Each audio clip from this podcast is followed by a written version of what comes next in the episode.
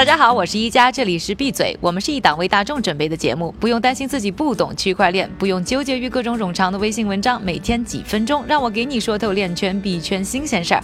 今天是二零一八年的八月三日，星期五，大家早上好。上周我们就说过，SEC 也就是美国证券交易委员会拒绝了 Gemini 创始人温克里弗斯兄弟呢二次递交的比特币 ETF 申请，而参与投票的 SEC 专员海特斯比尔斯却公。公开表示，SEC 这次啊做出了错误的决定。今天呢，我们就来采访刚刚和皮尔斯专员对话过的 CNBC 主持人莱恩努纳，听听他在采访当中的收获和他对比特币 ETF 未来的看法。下面我和韭菜哥呢也会给大家把这段英文的采访做一个翻译和配音。Hi Ryan, I saw your interview with uh. Ryan 你好，你觉得你从 SEC 官员皮尔斯的采访当中获得的最大收获是什么？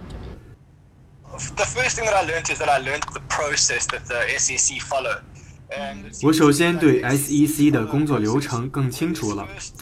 这个申请首先是整个工作委员会来表态，决定 ETF 是否得到批准，然后再由一个由五名委员组成的小组进行投票。这次申请最后是在这一关被否定的。之所以被否定，是因为委员会说他们担心比特币市场的价格操纵。但要知道，证交会应该只关注价格操纵发生时这只 ETF 本身出现的问题，而不是潜在的比特币市场。在这个案例中，SEC 关注的却是比特币的潜在市场问题，因为可能会有比特币价格操纵的事情发生，所以没有批准。这显然是错的。这也正是委员会皮尔斯女士所强调的。他说：“如果他们把同样的事情放在黄金或石油上，是不会有相同结果的。” Very interesting. But does that mean um? ET 那么是不是意味着未来的比特币 ETF 申请都会很难获得批准呢？目前我们所看到的是第一声巨响，而且引起了巨大的反弹。现在大家关注的焦点集中在证券交易委员会是否可以不要再犯同样的错误。而最重要的是，接下来 ETF 申请是专门为机构投资者准备的，还提供了保险。这意味着它不是一个真正的产品，不会像 SEC 所担忧的那样伤害到消费者。所以，对于接下来的申请，我个人是比较乐观的。但是，我不认为我们能在八月就收获这一好消息。我认为 SEC 会继续要求延期。So when do you think will be the closest possible time？那么你认为最早什么时候 SEC 能够批准首个比特币 ETF 呢？到时候市场到底会发生什么样的变化？Well, the closest possible time I think that we can see an ETF 个人认为最近可能要到九月左右，但总体来说，我们应该在今年年底前收获这个好消息。那个时候，比特币价格会上升，整个数字货币市场也会被带动上升，但应该都没有比特币上涨得多。周末快要到了，下面呢，我们还是聊点轻松的话题，来看看区块链对时装产业的影响。位于伦敦的捷克设计师马蒂娜斯彭罗马，号称将是首个把区块链整合到服装当中的人。斯彭罗瓦的衣服啊，本来就挺有意思，使用的是毒性较小的无铬皮具，找到土耳其的难民工匠来手工编织。他还把回收的塑料瓶制成的纤维融入到自己的作品里。他表示啊，设计师呢有很多的供应方，如果能够控制整个供应链，就会对于设计师来说非常有帮助。这也是为什么他非常热衷和区块链公司。Provenance 合作将区块链放进时尚的原因，他们在衣服里呢编织入了防洗的芯片，这个芯片上可以装入很多的信息数据，消费者用手机扫描就可以解锁这件衣服当中的信息，看到照片，了解呢衣服的来源地、制作过程和它的故事。再来说一说斯彭罗瓦合作的这一家 Provenance 公司，成立于二零一三年，致力于提高供应链的透明度。客户呢包括上千个食品品牌，帮助他们的消费者知道自己购买的食物到底来自哪里。现在他们也开始进军时尚产业。斯彭罗瓦每个月向 Provenance 支付平台的使用费。斯彭罗瓦说呀，由于很多人参与其中，而且呢链上无法编辑和更新已经输入的信息，因此呢区块链芯片比过去我们看到的 Made in China 或者 Made in 哪里哪里的标签更高级、更详细，也更值得信赖。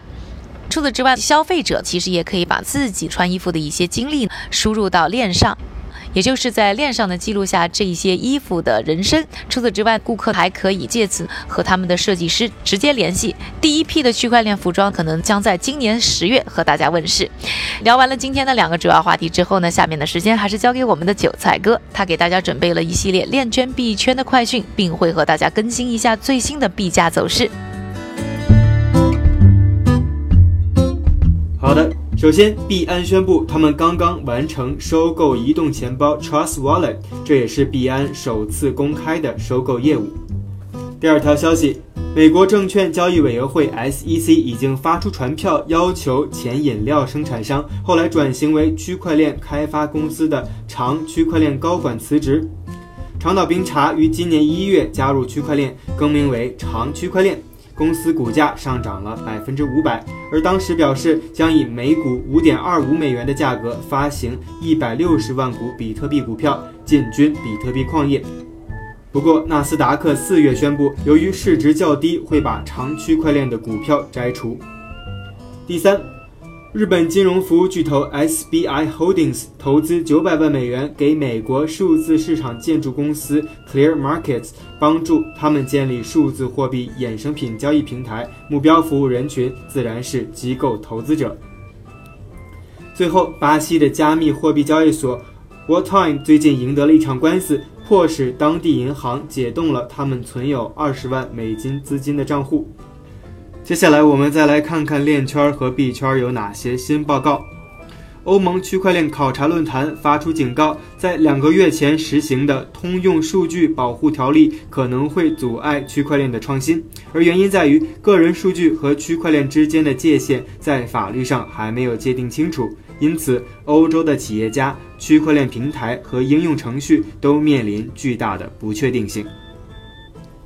今天的币圈链圈名人点评来自陌陌的创始人唐岩，他表示，企业出现问题也不要乱抓空气币等救命稻草，就算有人割到了韭菜，也不要学他们，君子爱财，取之有道。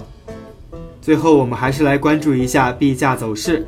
根据 Coin Market Cap 的数据，截至北京时间八月三日零点的二十四小时，排名前一百的数字货币中，币价普遍下滑，其中跌幅最多的是多功能定制代币平台 Waves，跌幅超过了百分之十八。